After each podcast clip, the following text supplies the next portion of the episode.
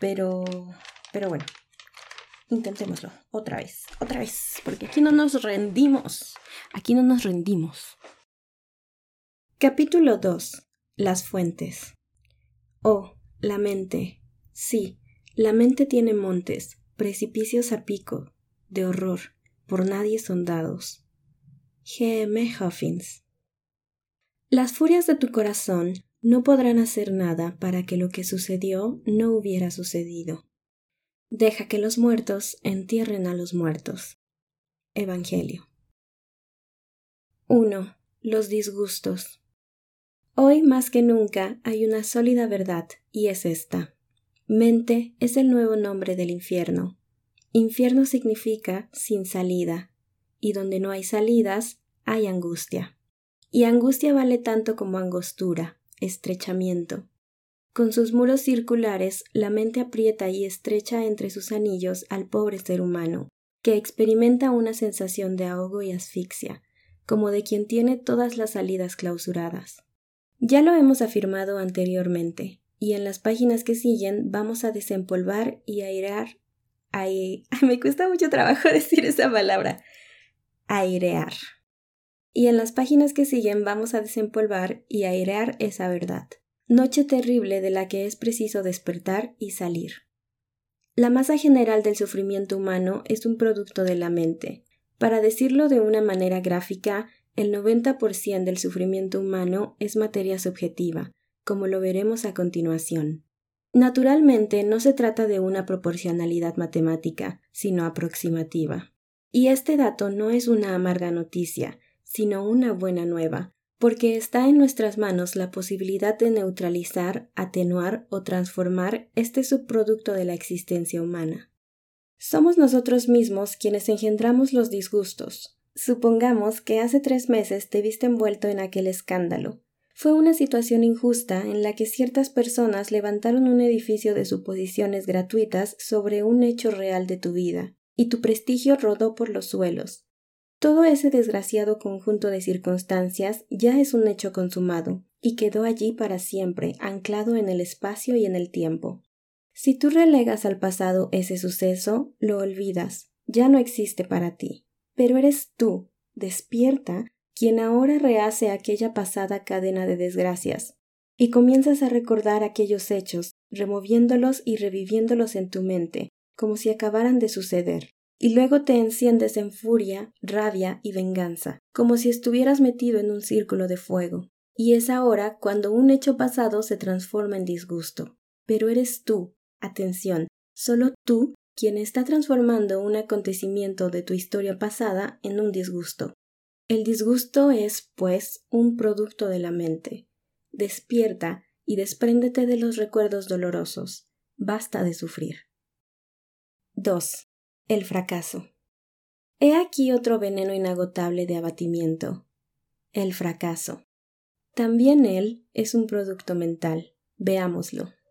Tú tenías un proyecto y calculabas que el plan alcanzaría un techo de 100 puntos, digámoslo así, y te adheriste a esos 100 puntos. Pero al culminar la tarea, el proyecto alcanzó solo 45 puntos. Fue pues un resultado negativo, pero en realidad no fue negativo, sino solamente inferior a tus previsiones. Entre frustrado y herido por el amor propio, tu corazón comienza ahora a resistir mentalmente, a rechazar cordialmente aquel resultado inferior a lo esperado. Y es entonces cuando ese resultado negativo se convierte en fracaso. ¿Dónde estuvo el error? ¿En haber apuntado demasiado alto, ilusionándote con alcanzar los cien puntos? No, ciertamente sino en haberte adherido a esos cien puntos.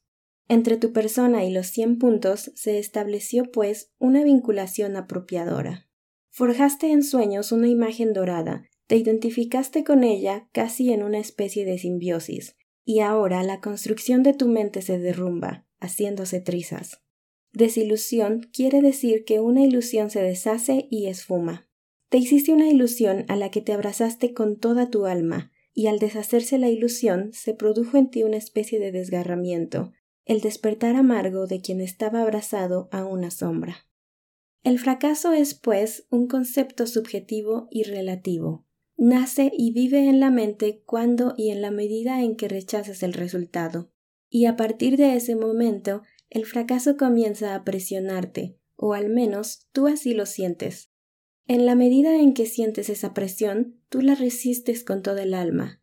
Presión y resistencia son siempre acciones correlativas. En la medida en que la resistes, la presión del fracaso es aceleradamente más opresiva. Y así, encerrado en ese círculo vicioso, mortífero y fatal, el hombre puede llegar a ser víctima de profundas perturbaciones de personalidad.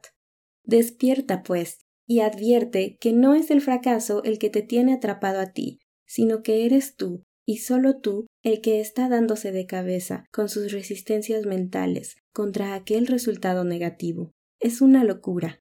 Aquello que inicialmente no fue más que un resultado imprevisible y parcial, a fuerza de darle vueltas en la cabeza y resistirlo en el corazón, lo has convertido en un espectro monstruoso que te atemoriza y oprime. El problema está en ti. ¿Qué hacer, pues? Mirando a tu futuro es necesario distinguir dos cosas, el esfuerzo y el resultado. El esfuerzo depende de ti, el resultado no. En lo que dependa de ti, debes lanzarte al combate con todas las armas y todos los medios a tu alcance. La experiencia de la vida, la colaboración de los demás, el sentido común, la ley de la proporcionalidad, el idealismo, el entusiasmo, la discreción. En un campo de batalla, el estratega no puede descuidar ningún detalle. De una pequeña imprevisión puede depender una derrota. De igual manera, en cada proyecto de tu vida, Luego de proponerte una meta alta, razonablemente alta, debes poner en acción, con sagacidad y tesón, todos los medios de que dispones para alcanzar esa meta. Debe haber, pues, una pasión, pero también debe haber paz. Como hemos dicho, el pecado consiste en establecer una atadura adhesiva y afectiva entre tu corazón y el resultado de aquel proyecto lo que equivaldría a apropiarse de un resultado imaginario y supuestamente alto. Corres un riesgo que consiste, reiteramos, no en que el supuesto resultado sea brillante, sino en habértelo apropiado antes de que se produjera. Se trataba, pues, además, de una ilusión. A causa de esta apropiación, si el resultado es inferior a lo imaginado, vas a tener la impresión de que ha habido un robo, de que se te ha hurtado algo que ya considerabas como propio en tu imaginación. El mal estaba en la apropiación. Y cuando una propiedad la sentimos amenazada, surge el temor, que no es otra cosa sino la liberación de energías defensivo-agresivas desencadenadas para defender la propiedad amenazada. En nuestro caso, a este temor lo llamamos preocupación y la preocupación por los resultados va ensombreciendo la vida y quemando gran parte de las energías psíquicas. No es posible dormir bien cuando uno se siente atormentado por el aguijón del ¿qué será? Quien está agobiado por una preocupación tampoco se alimenta debidamente, y las tensiones impiden asimismo el buen funcionamiento del sistema digestivo, y especialmente de los intestinos. Cualquier persona que se encuentre en esta situación irá descendiendo cada vez más por la pendiente de la inseguridad y acabará siendo dominada por toda clase de complejos. La preocupación por los resultados es, pues, la raíz de innumerables daños. ¿Qué hacer, pues? Una vez agotados todos los recursos y que se acabó el combate y todo está consumado, el sentido común y la sabiduría más elemental de la vida nos confirman que es insensatez perder el tiempo en lamentaciones, dándose de cabeza contra el muro indestructible de un hecho consumado. Relega los resultados al rincón del olvido y quédate en paz, una paz que brotará justamente cuando te hayas desasido de los resultados. En último término, ¿de qué o de quién dependen los resultados? De una cadena absolutamente imponderable de casualidades, que ciertamente se halla muy lejos de mi alcance. ¿Cuántas veces mi libertad y la de los demás están notablemente condicionadas, al menos en ciertas zonas de nuestra personalidad? También influyen los estados de ánimo, los factores climáticos o biológicos, la rivalidad de los demás o simplemente otras eventualidades imprevisibles. Si los resultados no dependen de ti, es locura pasar días y noches alucinando por la obsesión del fracaso. Basta de humillarse, avergonzarse, de nada. Y no permitas que los complejos llamen a tu puerta. Suelta las ataduras que te ligaban emocional y adhesivamente a los resultados, y quédate en paz con la satisfacción de haber hecho lo que estaba en tus manos, aceptando la realidad tal como es. Ocupado, sí, pero nunca preocupado. He aquí, pues, el secreto para el combate de la vida. Engarzar en un mismo haz estas dos dispares energías, pasión y paz.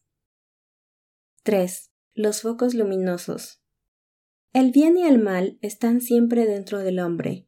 No proceden de afuera hacia adentro, sino de adentro hacia afuera. Todo hombre es poseedor de una varita mágica capaz de transformar todo lo que toca en oro y bendición. Porque si es verdad que en la mente humana se fraguan los enemigos, también lo es que la mente del hombre es el ontanar de todo bien y todo amor.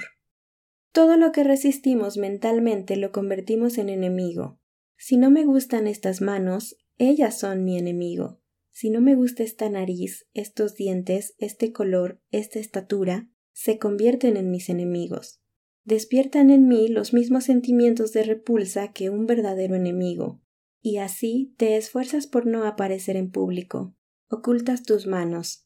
En suma, te tratas a ti mismo como si fueras enemigo de ti mismo, humillándote, avergonzándote, y avergonzarse de sí mismo es lo mismo que autocastigarse. Muy en lo hondo de todos esos sentimientos palpitan un sinnúmero de fatuidades, actitudes narcisistas, truncadas escalas de valores, megalomanías y otras mil hijas de la vanidad, todo lo cual lo analizaremos más adelante. Por el momento es suficiente con que caigamos en la cuenta de cómo y dónde se forjan nuestros enemigos. Si tu vecino te desagrada, lo transformas en un enemigo. El problema no está en él, sino en ti, y cuanto más lo resistas, más lo sentirás como enemigo. La enemistad crece en la medida que aumenta la repulsa de tu corazón.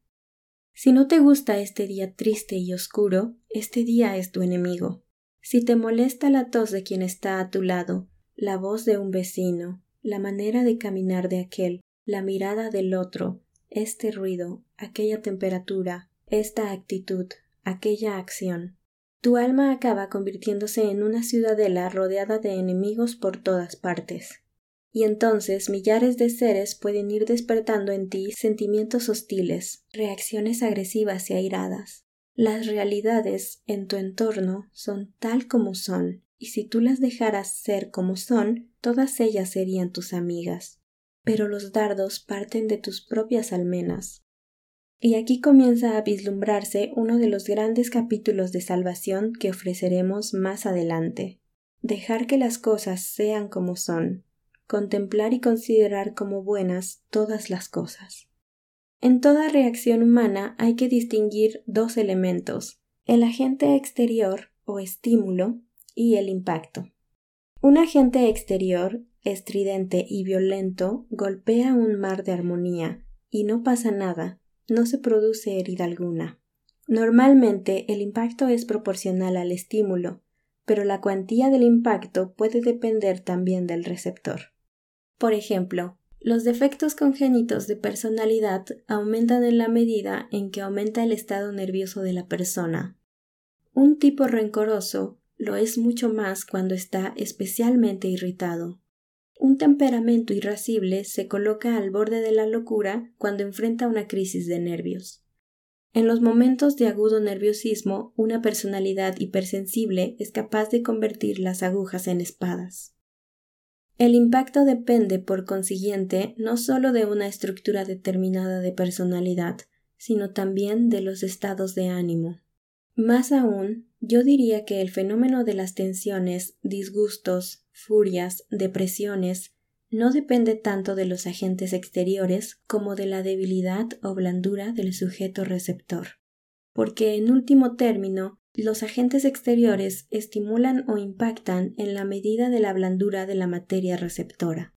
Ningún estímulo exterior, ni aun el más violento, puede herir a quien se esfuerza por temperar su carácter, transformar su corazón en un acogedor regazo, habituarse al autocontrol, serenar su sistema nervioso, entrenarse en la concentración y la meditación, avanzar, en fin, lenta pero firmemente hacia la tranquilidad mental y la paz. Por este camino llegamos a la halagueña conclusión en nuestras manos están las llaves de oro que pueden transformar los males en bienes y los enemigos en amigos. La primera condición de esta potentosa alquimia es, una vez más, despertar, sacudirse del sueño, liberarse de esa confusión nocturna, abrir los ojos y darme cuenta de que si acepto a ese vecino desagradable, lo convierto en un buen amigo. Como estoy irritado, todo me irrita. Como estoy desasosegado, todo me molesta. Las cosas, personas que me rodean son buenas, limpias, luminosas. Es mi óptica particular. Son mis ojos los que las contemplan a través del prisma oscuro de mis descontentos, y por eso me resultan irritantes y hostiles. El problema está ahí. La primera llave de oro consiste en contemplar y apreciar los lados positivos de las cosas, personas. Si esas manos no son bonitas, ellas en cambio realizan millares de prodigios, tantos que una tercera parte de la producción cerebral está dirigida y está consumida por las manos. ¿Pensaste alguna vez qué sería de ti sin esas manos? ¿Has visto alguna vez una persona sin manos? Es una fatuidad monstruosa avergonzarse de ellas porque no tengan bellas proporciones, cuando en realidad son una maravilla de la creación. Nos dejamos deslumbrar por la envoltura de las cosas que nos impide ver los tesoros interiores. Somos fatuos y estamos dormidos. Puede ser que tus ojos no sean hermosos, pero ¿qué sería de ti sin esos ojos? Ventanas por donde penetra el resplandor del mundo. Es tan asombrosa su armonía que los sabios se enmudecen cuando logran captar toda su complejidad y precisión. ¿Qué sería de ti sin esos ojos? Una noche eterna. Puede ser que esa dentadura no sea uniforme y blanca, pero ¿pensaste alguna vez con qué orden y sabiduría están dispuestos y articulados esos dientes y qué admirable función desempeñan en el sistema digestivo? En este, tu modo de ser, tal vez te pesen y opriman ciertas tendencias negativas, como el rencor o la impaciencia. Hasta es posible que la cruz, pesada cruz, seas tú mismo para ti mismo.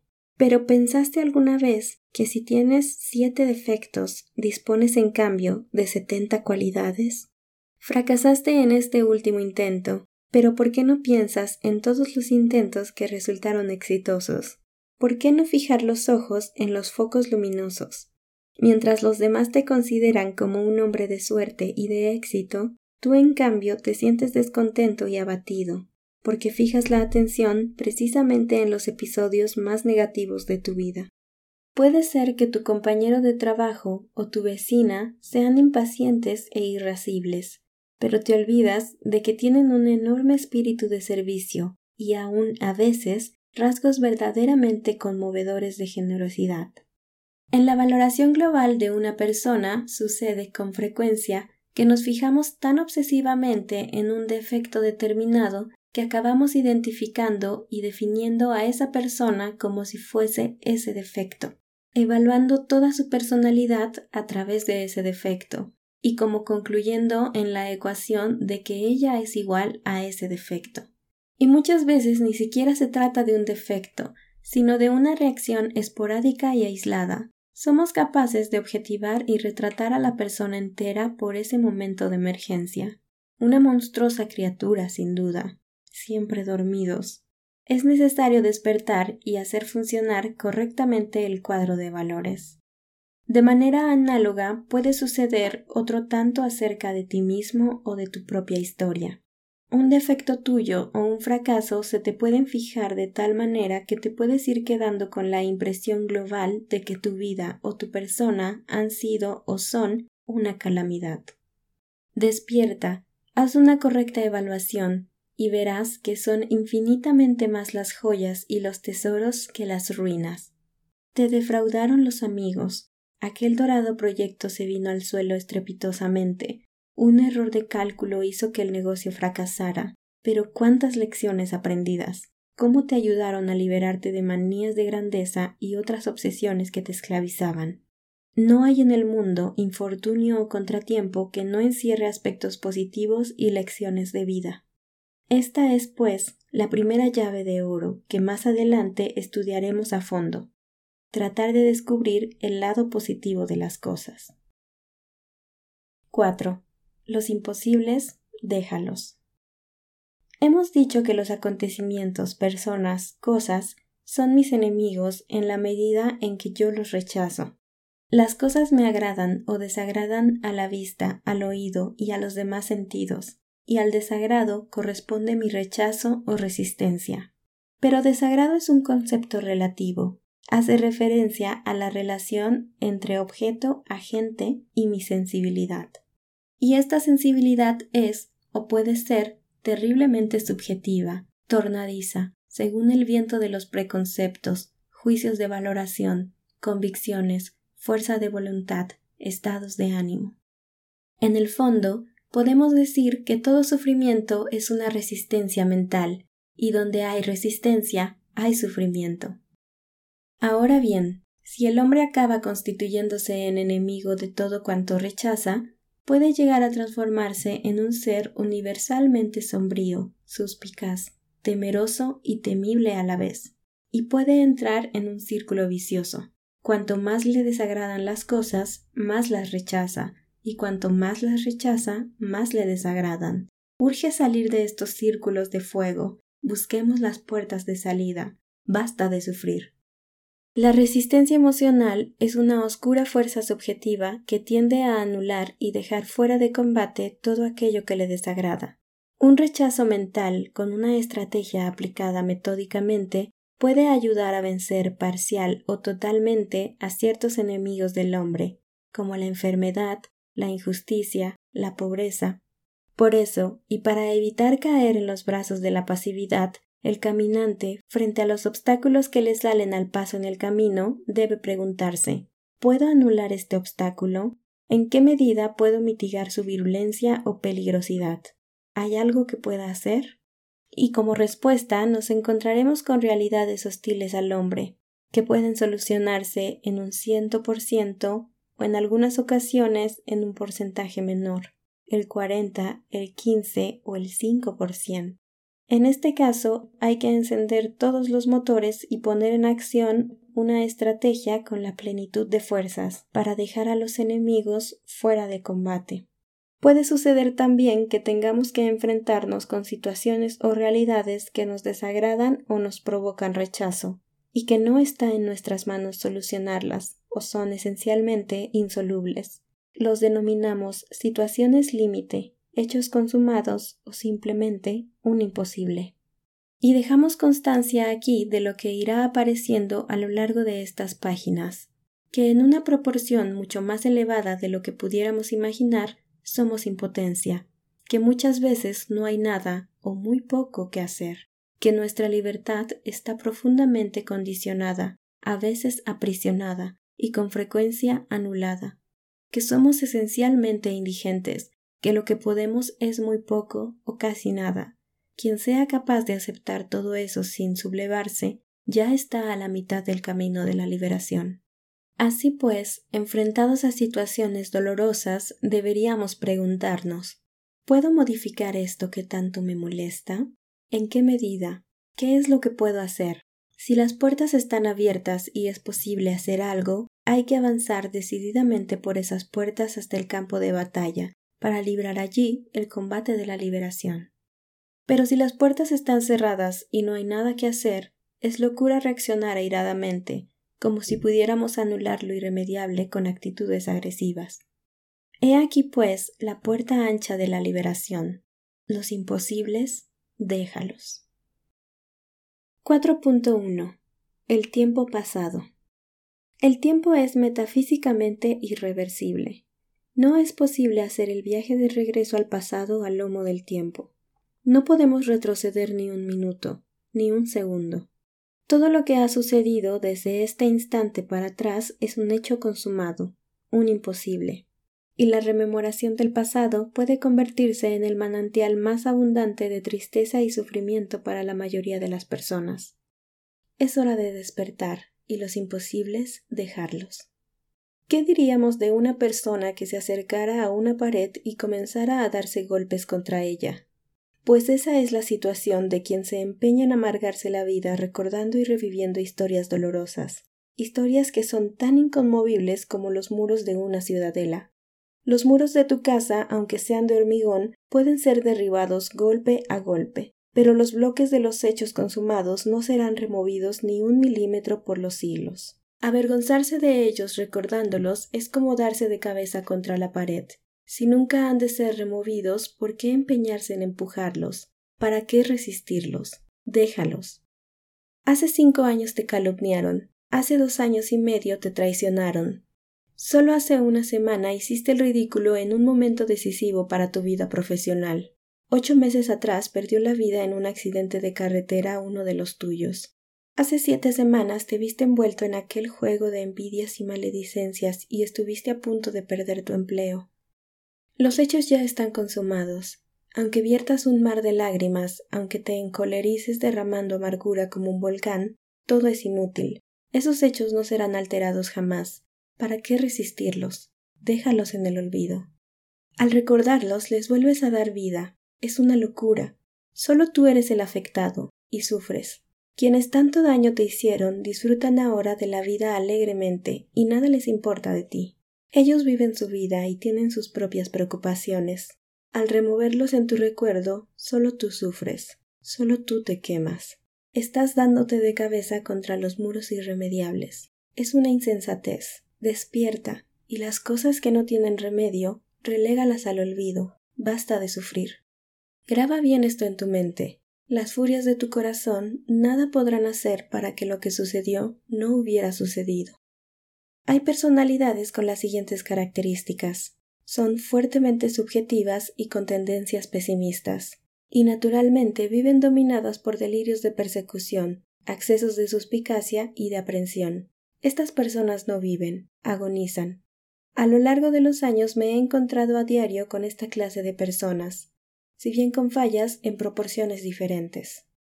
Viven recordando historias pasadas, a veces muy remotas, en las que ellas se vieron envueltas en circunstancias desagradables, enfrentadas con personalidades importantes, por las que se sintieron despreciadas o rechazadas, o al menos subestimadas, y ahora Después de tantos años, al recordar todo aquello, se llenan de vergüenza, tristeza y confusión, tan vivamente como si hubiera sucedido ayer mismo.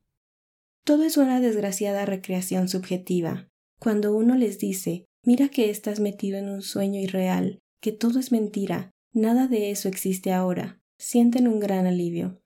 Para estos sujetos, que son muchos, yo, Los archivos de su vida son una fuente abrumadora de tristeza. Reviven su historia con los colores más negros. Sin darse cuenta, porque están dormidos, continúan imaginariamente envueltos y enredados entre los pliegues de aquellos acontecimientos ya tan lejanos, culpando a los demás, agrediéndolos mentalmente y esforzándose por justificarse ante sí mismos y ante los demás. Les sucede exactamente igual a los que tienen una pesadilla nocturna, y la viven de tal manera que despierta con taquicardias, sudores y otras manifestaciones características de quien ha afrontado una lucha horrible y descomunal. Asimismo, estas personas reviven en su imaginación historias tormentosas, hasta el punto que quisieran justificarse y dar explicaciones a aquellas personas ante las que se sienten culpables, con el fin de recuperar la estima que perdieron. Reviven fragmentos de una historia que al hacerse presentes les vuelve a provocar en mayor o menor grado sentimientos de autocompasión o de culpabilidad. ¿Ustedes nunca les ha pasado que como que en su imaginación o cuando hablan con ustedes mismos se imaginan como lo que hubieran respondido en una discusión? No sé, me siento, no sé. A lo mejor ustedes no lo han hecho, ¿verdad? Pero yo sí. Y no sé, leyendo esto me da pena. Dios. Es un torbellino insensato e irracional, una recordación y escenificación de una cabeza loca. Ay. Todo es mentira. Todo es mentira. Hay que despertar, librarse de esas quimeras y respirar en paz. Basta de sufrir. Ya hemos dicho que los hechos consumados están anclados para siempre como muros inamovibles e indestructibles. Déjalos estar allí donde están. Al recordarlos, te estás destruyendo. Ten piedad de ti mismo y no seas tu propio verdugo. Suelta todo, respira y sé feliz. ¿Qué le diríamos a alguien que tomara una brasa ardiente en sus manos? Le diríamos, cuidado, suelta esa brasa porque te vas a quemar. Eso mismo es lo que uno se ve obligado a gritar muchas veces para despertar a quienes están dormidos sobre carbones encendidos. Y soltar quiere decir retomar el control de la mente, desligar la atención de aquellas escenas o personas, tranquilizar los nervios y recuperar la serenidad del espíritu. Lo que acabamos de decir le sucede sobre todo a quienes tienen tendencias marcadamente subjetivas, pero en general para la mayoría de las personas, los archivos de su vida se convierten en surtidores de agua hirviente. Están tristes porque recuerdan cosas tristes y al recordarlas les dan vida, abriendo de nuevo las viejas heridas que nunca dejan cicatrizar totalmente. Por obra y desgracia de una fantasía siempre activa, repiten una y otra vez los platos amargos de la vida, lo que acaba cegándoles las fuentes de la alegría de vivir. En todo momento estas personas deben estar atentas a sí mismas, porque al menor descuido vuelven a dormirse y regresan a los campos minados de los recuerdos más ingratos, y su corazón comienza a sangrar de nuevo. Es indispensable estar alerta y advertir que es una insensatez revolver los archivos que contienen una historia irremediablemente muerta. Es lo que expresa muy bien el refraneo popular agua que no has de beber, déjala correr o como aconseja el Evangelio, deja que los muertos entierren a los muertos. Deja que las hojas caídas se descompongan y mueran. Tú mira hacia adelante y cada mañana comienza a vivir de nuevo. Aquellas personas que influyeron tan negativamente en momentos decisivos de tu juventud, aquellas equivocaciones que más tarde tanto lamentaste, déjalas, que las arrastre la corriente del olvido. Aquel fracaso que por ser el primero te hirió tan mortalmente que por muchos años respiraste por esa herida, aquellas hostilidades nacidas de ruines envidias, aquella zancadilla artera, aquellas incomprensiones, aquellas medias verdades más pertinosas que la calumnia, que arruinaron tu prestigio. Déjalo todo, que lo arrastre la corriente a la región del olvido. Los que nunca te apreciaron, los que siempre te despreciaron, aquella crisis afectiva que fue como un vendaval para el proyecto de tu vida, aquel descalabro de los negocios que remeció la economía doméstica, aquellos ideales que nunca pudiste realizar, deja todo en la paz de los muertos y tú vive. Las aguas que pasaron no vuelven a pasar. Requiem sobre las hojas muertas y los archivos olvidados. Tú levanta la cabeza, abre los ojos, mira hacia adelante y avanza hacia un mundo de alegría y esperanza. 4.2 Las piedras del camino. El camino está sembrado de piedras generalmente toscas, con frecuencia puntiagudas, rara vez lisas y redondas. ¿Qué hacer con las piedras del camino? ¿Pulverizarlas a golpe de martillo? ¿Sepultarlas bajo tierra? ¿Arrojarlas una por una al río? El caminante tropieza con ellas a cada paso, se lastima los pies, se hiere y sangra. No las puedes sortear haciendo un rodeo. mi pie. no, me duele. No me duele, pero pues como se me durmió, está incómodo. Ok. No las puedes sortear haciendo un rodeo por las lomas onduladas. Quiéralo o no, las piedras están ahí, esperándole. ¿Qué hacer, pues, con ellas? El avión llega con mucho retraso. La reunión concluyó en un clima muy tenso. El granizo arrasó con los trigales. El jefe quedó muy ofendido. Se nos reventó un neumático. La conferencia se alarga demasiado. El locutor tiene una voz desagradable. Perdón. el tráfico. El tráfico está atascado. Qué tipo tan antipático. Hay una larga fila de espera. Los vecinos han sufrido un asalto armado. Han puesto una música estridente. No nos fue bien en los exámenes. Nuestro equipo perdió. Tenemos que cambiar de casa. La inflación se ha disparado. Ha habido un terrible accidente aéreo. La tasa de crecimiento ha descendido. Las heladas amenazan la cosecha de este año. Los padres se han separado. En el oriente ha recrudecido la guerra. Hemos perdido el pleito. En un accidente de carretera hubo tres muertos y cinco heridos. A mamá le han dado tres meses de vida. Las inundaciones han devastado el poblado. Al hermano le han hipotecado la casa. Según todos los indicios, se trata de un carcicoma.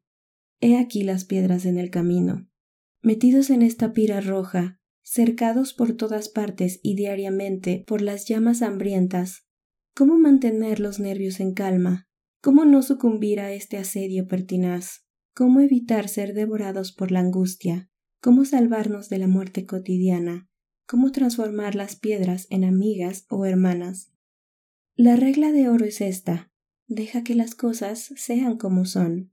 Una vez que he llegado a la conclusión de que no hay nada que hacer por mi parte, y que los hechos se harán porfiadamente presentes a mi lado, sin mi consentimiento, la razón aconseja aceptarlo todo con calma, casi con dulzura.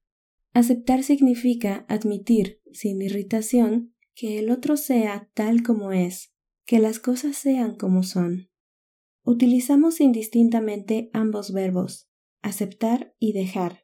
Y si bien es verdad que aceptar tiene un tono más bien activo y dejar más bien pasivo, en el fondo ambos hacen referencia a la misma actitud. No te dejes acribillar por las saetas que te llueven de todas partes. Más bien, suelta los nervios, concentra serenamente tu atención en cada suceso que se hace presente a tu lado, y en lugar de irritarte, deja tranquila y conscientemente, casi cariñosamente, que cada cosa, una por una, sea. No maltrates a las piedras que encuentres en tu camino, no las resistas, no te enojes con ellas ni las trates a puntapiés. Solo tú sufres con eso. No transfieras cargas emocionales agresivas a todo lo que te sucede. El blanco de tales furias eres tú mismo, solo tú. Sé delicado con las piedras, acéptalas tal como son. Tus cóleras no las pueden atemperar. Sé cariñoso y dulce con ellas. Esa es la única manera de que ellas no te hieran. Y si no puedes asumirlas, si no las puedes cargar a hombros con ternura y llevarlas a cuestas, al menos déjalas atrás, sobre el camino, como amigas. He aquí la piedra filosofal para transformar los enemigos en amigos y disecar innumerables manantiales de sufrimiento. 4.3 La hermana enfermedad. El aguijón de la enfermedad no es el dolor físico, ni la distorsión orgánica, ni siquiera las limitaciones de que rodea al sujeto, sino la perturbación mental. Un perrito puede tener el colon irritado o insuficiencia coronaria, pero no está envuelto sobre sí mismo ni pensando en su dolor o enfermedad, sino que vive fuera de sí, apenas sufre. El perrito no molesta a la enfermedad con su irritación, deja en paz a la enfermedad, y así esta no es una vecina molesta para él, sino una compañera de camino, casi una amiga.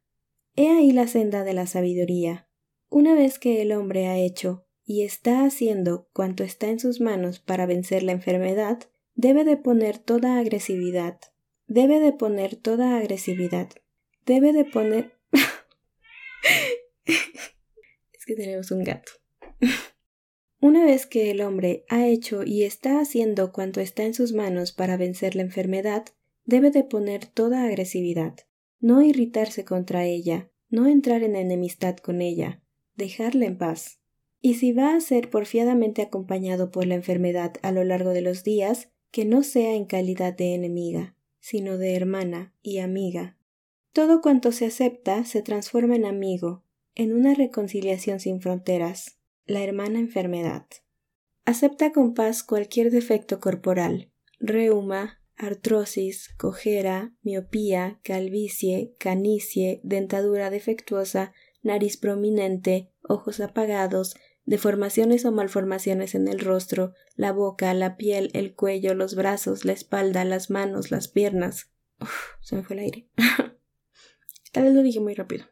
Reuma, artrosis, cojera, miopía, calvicie, canicie, dentadura defectuosa, nariz prominente, ojos apagados, deformaciones o malformaciones en el rostro, la boca, la piel, el cuello, los brazos, la espalda, las manos, las piernas, deficiencias en el oído, en el andar, en el hablar, no avergonzarse de nada, no entristecerse, no ruborizarse, no irritarse, no resistir. Acéptalo todo como es, deja que todo sea. Hacerse amigo de esas deficiencias, ver los ángulos positivos, agradecer, pensar que si eres miope, pudiste haber nacido ciego, si no eres bello, podrías haber sido contrahecho. A pesar de todo, eres una maravilla. Y gracias. 4.4. La hermana muerte. El hombre, con su furiosa resistencia mental, ha transformado la muerte en la emperatriz de la tierra y señora del universo. Ninguna realidad encuentra tanta oposición como ella, y por eso es la enemiga por antonomasia del hombre y de la humanidad y crece en la medida en que se le rechaza. No obstante, no es ninguna realidad, es simplemente un concepto subjetivo y relativo, y por cierto, el peor aborto de la mente. A este simple hecho o idea de cesar, el hombre lo reviste con colores rojos y perfiles amenazantes. Cuanto más piensa en ella, más la teme, y cuanto más la teme, más la engrandece, hasta transformarla en espectro y maldición abismo y vértigo alucinante. Nace el hombre, a poco abre los ojos y allá, a lo lejos, divisa aquella puerta entreabierta que un día tendrá que transponer, y este pensamiento hace que su vivir sea un morir, porque aquel abismo lo seduce y aterra al mismo tiempo. Es necesario despertar y tomar conciencia de que el mismo hombre, y sólo él, es quien engendra este fantasma, una golondrina no muere, simplemente se extingue, como una vela. Otro tanto sucede con animales considerablemente agresivos, como un tiburón, un rinoceronte o un toro. El más temible de los felinos es el leopardo. Cuando este felino es acorralado y atacado, al instante pone en juego su acometividad mortal. Pero cuando la muerte pone en jaque al leopardo a través del torrente vital, el felino no resiste ni contraataca, humildemente se retira a un rincón de la selva, se acuesta y se deja llevar por la muerte como un manso corderito. No muere porque no resiste, no hay agonía. Por muy leopardo que sea, también él se apaga como una humilde vela. El único ser de la creación que se hace problemas, y qué problemas, con la muerte, es el hombre.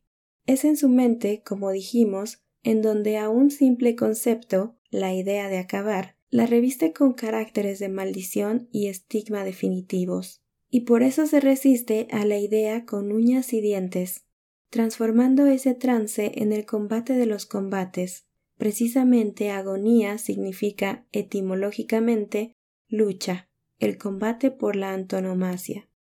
La magnitud de la victoria de la muerte sobre el hombre está en proporción con la desesperación y acometividad con que el hombre la rechaza. El problema principal de la humanidad no es cómo eliminar a este supremo enemigo, lo que por otra parte es una ilusión porque todo lo que comienza acaba, sino en cómo hacer para transformar a la muerte en una hermana, una amiga. Y nosotros ya sabemos qué hacer. Hay que dejarse morir. Una vez que se ha hecho lo posible por esquivarla, pero ella está allí golpeando la puerta, es preferible abrir voluntariamente la puerta antes de que ella la derribe violentamente. Es necesario despertar y convencerse de que todo lo que nace muere y que llegada la hora de nada sirve resistir. Repetimos, ¿qué diríamos a una persona que se da de cabeza contra una roca? La roca está ahí, inmóvil, inevitable. Déjala y nada sucede. Pero es el hombre el que con su insania se da de golpes contra ella, estrellándose. La muerte está ahí, inexorable, como un acantilado. Pretender pulverizar el acantilado a golpes de martillo es una inmolación sin sentido. Después de que se ha hecho lo posible para sostener en alto la antorcha de la vida, llegada la hora, y cuando ella está ya a la puerta, es una locura oponerse al desenlace inevitable. En ese trance, la sabiduría aconseja colgar la espada, soltar los remos, dejarse llevar. El hombre debe hacerse amigo de la muerte, es decir, debe hacerse la idea, hacerse amigo de la idea de tener que acabar. Serenamente, sabiamente, humildemente, debe aceptar acabarse, soltar las adherencias que como gruesas maromas lo amarraban a la orilla y dejarse llevar mar adentro. Todo está bien. Es bueno el duro invierno. Luego vendrá la primavera. Después que yo acabe, otros comenzarán, así como muchos tuvieron que cesar para que yo comenzara. Las cosas son así, y es bueno que sean así, y hay que aceptarlas como son. Yo acabaré, otros me seguirán, y en su incesante ascensión el hombre volará cada vez más alto y más lejos. Todo está bien. Esta es la victoria del hombre sobre la muerte, y de esta manera hemos acabado transformando al peor enemigo en un amigo. 4.5. Dispersión y desasosiego. La dispersión en sí misma no es un germen de sufrimiento, más bien es efecto de múltiples factores que enseguida estudiaremos, pero de todas formas conlleva entre sus pliegues notables dosis de esa sensación desagradable que llamaremos desasosiego, y éste transpone con la mayor facilidad las fronteras de la angustia. La dispersión, en el sentido en el que la vamos a analizar aquí, se identifica en cuanto al contenido y efectos con el nerviosismo, entendiendo por nerviosismo una sobrecarga de energía neuroeléctrica en estado de descontrol. La dispersión es la enfermedad típica de la sociedad moderna, la sociedad tecnológica. No está tipificada en ningún cuadro clínico, pero de hecho viene a ser el subsuelo ideal en el que normalmente germinan y se alimentan la depresión, la obsesión y, sobre todo, la angustia. En definitiva, la dispersión es la desintegración de la unidad interior, Sentirse integrado interiormente equivale a gozo y paz. Una persona dividida, en cambio, experimenta desasosiego y debilidad. El sujeto dispersivo, en lugar de sentirse unidad, se siente como un acervo de fragmentos de sí mismo, yuxtapuestos y sin coherencia, como si diferentes y contradictorias fuerzas clavaran sus garras sobre él y lo tironearan en direcciones contrarias. Desafíos por este lado, amenazas por el otro, frustraciones por aquí, entusiasmos por allá, resultado, un descoyuntamiento, una formidable descomposición interna que le hace sentirse al hombre abatido e infeliz. Infeliz porque se siente débil, y débil porque se sabe incapaz de retener en sus manos las riendas de sus energías e impulsos. Es la dispersión, sobre todo cuando alcanza grados elevados, una de las sensaciones humanas más desapacibles, porque envuelve la vida toda con una vestidura tejida de malestar, nerviosismo e inseguridad, en el que el vivir mismo es un desagrado. Muchas veces se me presenta el hombre de hoy como una fortaleza asediada por tierra, mar y aire, con el agravante de tener encerrados y escondidos dentro de sus propios muros a numerosos enemigos, las presiones provienen de todas partes y convergen certeramente en el corazón de la fortaleza. No raramente el lugar de trabajo es un avispero de intrigas. Con frecuencia el hombre siente a su costado una despiadada competencia profesional. Las relaciones familiares son fuentes de incomprensiones, y con cuánta frecuencia el santuario del matrimonio se convierte en un cuadrilátero de combate y dolor. La salud experimenta alternativas inquietantes. La contaminación ambiental, el congestionamiento del tráfico, las multitudes hacinadas, las alteraciones atmosféricas, las irradiaciones telúricas, la granizada invisible de los rayos cósmicos.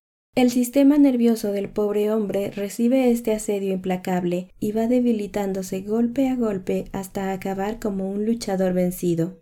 Hay personalidades que, a causa de su sensibilidad, son más vulnerables, y estos hirientes estímulos pueden causarles estragos hasta el punto de acabar en la angustia vital. En épocas pretéritas, cuando todavía no existían los modernos medios de comunicación, el entorno vital del hombre se circunscribía al vecindario, aldea o pequeña ciudad. Hoy su entorno es planetario. Tragedias acaecidas en el otro hemisferio, Los flashes de la televisión nos las hacen presentes a los cinco minutos con imágenes vivas, a veces hasta espeluznantes. Los persistentes y violentos impactos debilitan los nervios, perturban el sueño, arruinan la digestión intestinal y aumentan las palpitaciones cardíacas. Cuando los impactos son todavía más violentos, como un accidente mortal, el despido del empleo, el divorcio matrimonial, se produce una compleja cadena de procesos bioquímicos y puede darse una profunda alteración de las funciones más vitales del organismo. El hipotálamo pone en movilización el sistema nervioso autónomo. La glándula adrenal segrega adrenalina y la vuelca en el corriente circulatorio. Se eleva la presión arterial. La respiración se hace más rápida y agitada. Pueden manifestarse agudas cefalias o los primeros síntomas de una seria depresión. Hasta ahora hemos visto que los dardos envenenados provenían de las antenas exteriores, pero los agentes pueden estar también agazapados entre los muros de la misma fortaleza. En tal caso, normalmente se imbrican en un solo haz los factores exteriores e interiores, hasta formar un nuevo y fatal círculo vicioso. Los golpes exteriores provocan alta tensión interior, la cual, a su vez, desarticula la integridad psíquica, con lo que la tesitura interior se va haciendo cada vez más vulnerable, y en estas condiciones los impactos exteriores pueden causar heridas verdaderamente letales. Por dentro, el hombre es un océano en perpetuo movimiento. Arrastra consigo un tumulto de vivencias contradictorias, esperanzas y desconsuelos, euforias y frustraciones, las preocupaciones lo inquietan, las ansiedades se asemejan a la agitación de un mar de fondo. Los fracasos lo dejan marcado, herido, amargado. Tiene por delante importantes proyectos que a un mismo tiempo lo seducen y perturban. Ciertos resentimientos y presentimientos se le fijan vivamente en el alma, como garras clavadas en la carne. Esta enorme carga vital cae sin piedad sobre el hombre, avasallando su unidad interior hasta despedazarla, lo mismo que una pesada piedra al caer sobre un vidrio. Su cabeza se asemeja a un manicomio. No solo hay desorden, sino sobre todo falta de control. Cuanto más dividida y fragmentada está el alma, tanto más difícil es entrelazar, cohesionar y coordinar todas las partes. Además, el hombre, ese desconocido es una complejísima red de motivaciones, compulsiones e instintos que hunden sus raíces en las más arcanas profundidades. La conciencia respecto del inconsciente es como un fósforo encendido en el seno de una oscura noche. En medio de este insondable universo, el hombre, en cuanto conciencia libre, se siente zarandeado, sacudido, amenazado por un escuadrón compulsivo de fuerzas, sin saber exactamente de dónde provienen o a dónde lo llevan. Estos enemigos interiores, probablemente los más temibles, agreden desde dentro y golpean el entramo unitario de la personalidad hasta reducirla a pedazos. Esa es la dispersión. La persona afectada por ella es como un ejército en el que el comandante ya no tiene autoridad sobre sus soldados. Estos hacen lo que quieren, y un ejército sin autoridad ya está derrotado. Un hombre dividido y desintegrado interiormente, sin poder ni autoridad sobre sus facultades ya declaradas en rebeldía, deja el paso libre a enemigos más temibles. Una persona así no puede sentirse cómoda en la vida, no tiene la sensación de bienestar, sino que por el contrario se siente muy a disgusto, incómoda, invadida por aquella típica desgana de vivir. He ahí la dispersión. ¿Qué hacer? Hay quienes son constitutivamente nerviosos, dispersivos. Estos pueden mejorar. Los otros, los normalmente nerviosos, pueden sanarse por completo. Una vez más, repetimos las mismas consignias. No hay recetas automáticas. El trabajo será prolongado, lento. No hay que asustarse de los altibajos. De pronto se manifestarán. Hay que ser muy pacientes y constantes en la ejercitación. Todos los elementos que aportaremos en el capítulo 3 servirán de ayuda, pero los ejercicios específicos contra la dispersión son los siguientes. La relajación, la concentración, el silenciamiento. Vale la pena someterse a una paciente autoterapia. Se trata de recuperar la unidad interior, la sensación de bienestar y el poder sobre sí mismo. Todo eso a su vez equivale a cerrar las puertas a las angustias, las obsesiones y depresiones. 4.6. Un enemigo invisible, la rutina. Es como una blanca termita que silenciosa e invisible avanza por las entrañas de la madera hasta corroerla y debilitar los fundamentos del edificio. Es como la penumbra que imperceptiblemente se desliza en los aposentos interiores a la hora del crepúsculo. Por no ser luz, no es amada, por no ser oscuridad, no es temida, y así pasa desapercibida. Se llama la rutina. No es carcicoma ni tampoco un virus. No aparece tipificada en ningún cuadro patológico. Los profesionales no la conocen, o al menos no se preocupan de ella. Por eso nadie estudia etiología, ni se buscan remedios para combatirla. No se mete en aventuras ni se mezcla en escándalos. Pasa tan desapercibida que nadie se asusta, ni siquiera de su sombra. Sin embargo, y por lo dicho, la rutina es la fuerza más desestabilizadora de las instituciones humanas y de la vida misma. Por de pronto, es, sin duda alguna, el roedor más temible de la institución matrimonial. Más allá de los problemas de adaptación que pueden surgir entre los esposos, ya desde el viaje de luna de miel, comienza la rutina a socavar las raíces de la ilusión y el amor. Se hace presente en las oficinas de los profesionales, en las actividades de los sacerdotes, en las tareas maternales, en la vida de las comunidades y los grupos, y en fin, se apodera de todo el quehacer humano hasta reducirlo todo a monotonía y aburrimiento. Por los efectos de la rutina, las personas experimentan una constante caída de tensión en sus compromisos, pierden el ímpetu inicial, aflojan el entusiasmo y aparece la apatía, desfallece la ilusión y se hace presente la tibieza. Nada es frío ni caliente, y por eso todo acaba causando tedio. Una preciosa melodía que hoy nos arrebataba, luego de escucharla quince veces, ya no nos gusta tanto, porque se nos está gastando. Si la oímos treinta veces, acabamos por aburrirnos, y después de escucharla cincuenta veces, nos produce hastío.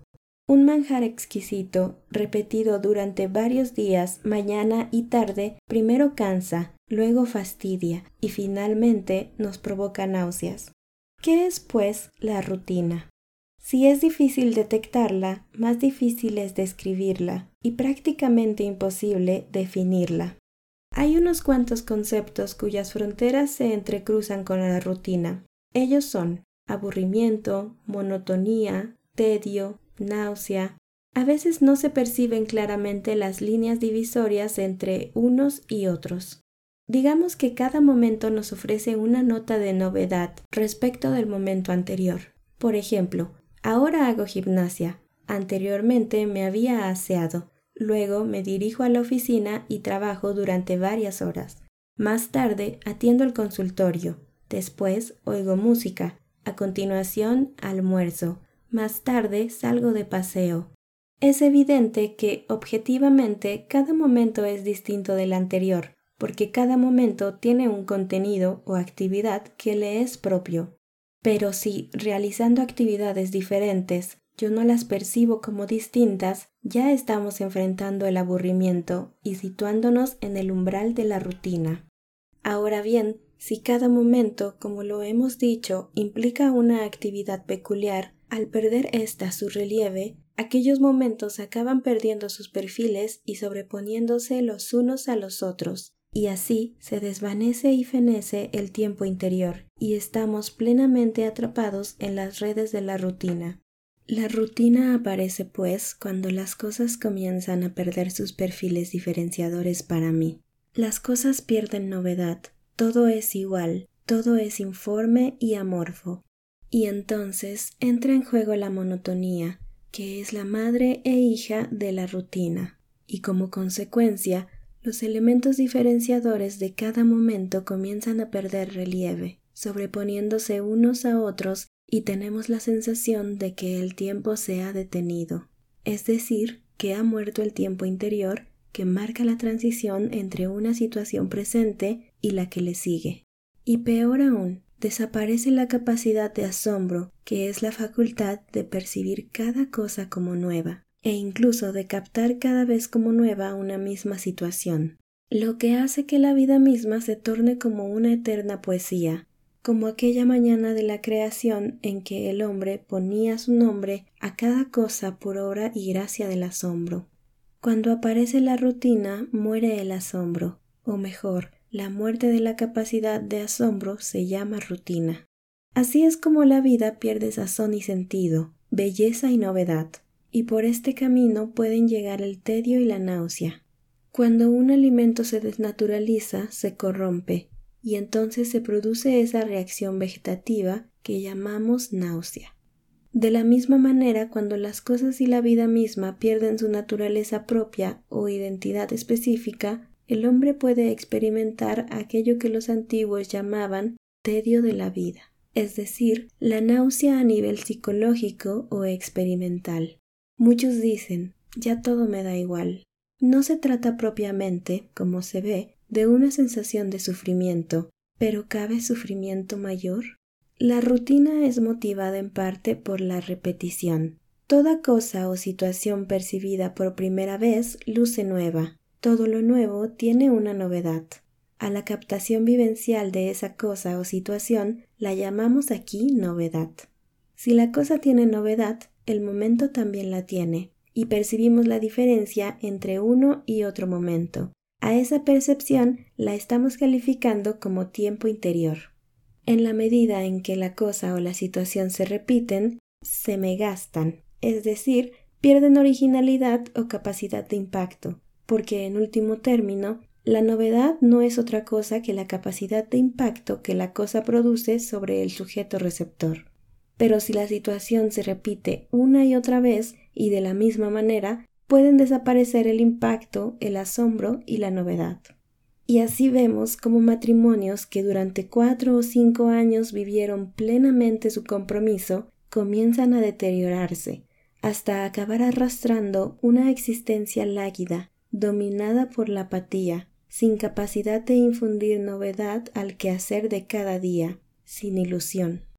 Cada día nos cruzamos en el camino con jóvenes hastiados de la vida a sus veinticinco años, sin idealismo ni proyectos para el futuro, ahogando su aburrimiento en el alcohol y las drogas. Y se podría afirmar que son muy pocos los que a lo largo de los años conservan aquella especie de aurora primaveral, que es flor y fruto de la capacidad de asombro. Así nos explicamos ese fenómeno humano de los viejos jóvenes y de los jóvenes viejos. Hemos dicho que la repetición genera la rutina, pero no siempre es exactamente así. Cuando los recintos interiores están poblados por el entusiasmo, ese Dios interior que es también un don de Dios, una misma frase, te quiero, repetida cinco mil veces puede tener mayor novedad la última vez que la primera. Cinco mil días vividos en compañía de una persona pueden resultar igualmente novedosos y aún despertar el último de ellos mayor asombro y vibración que el primero. El misterio y la solución de la rutina residen, pues, en el interior del hombre. Existe la tentación de recurrir a la variedad para superar la rutina recorrer nuevas tierras, descubrir otros pueblos o paisajes desconocidos, entablar nuevas amistades, modificar los hábitos cotidianos. Todo está bien y constituyen ayudas positivas, pero no ese es el camino de la verdadera solución. La novedad debe venir de adentro hacia afuera, no de afuera hacia adentro. Pero no es ese el camino de la verdadera solución. La novedad debe venir de adentro hacia afuera, no de afuera hacia adentro. Un paisaje incomparable, contemplado por un espectador triste, no es más que un triste paisaje. Para un enfermo de melancolía, una espléndida primavera es como un otoño láguido.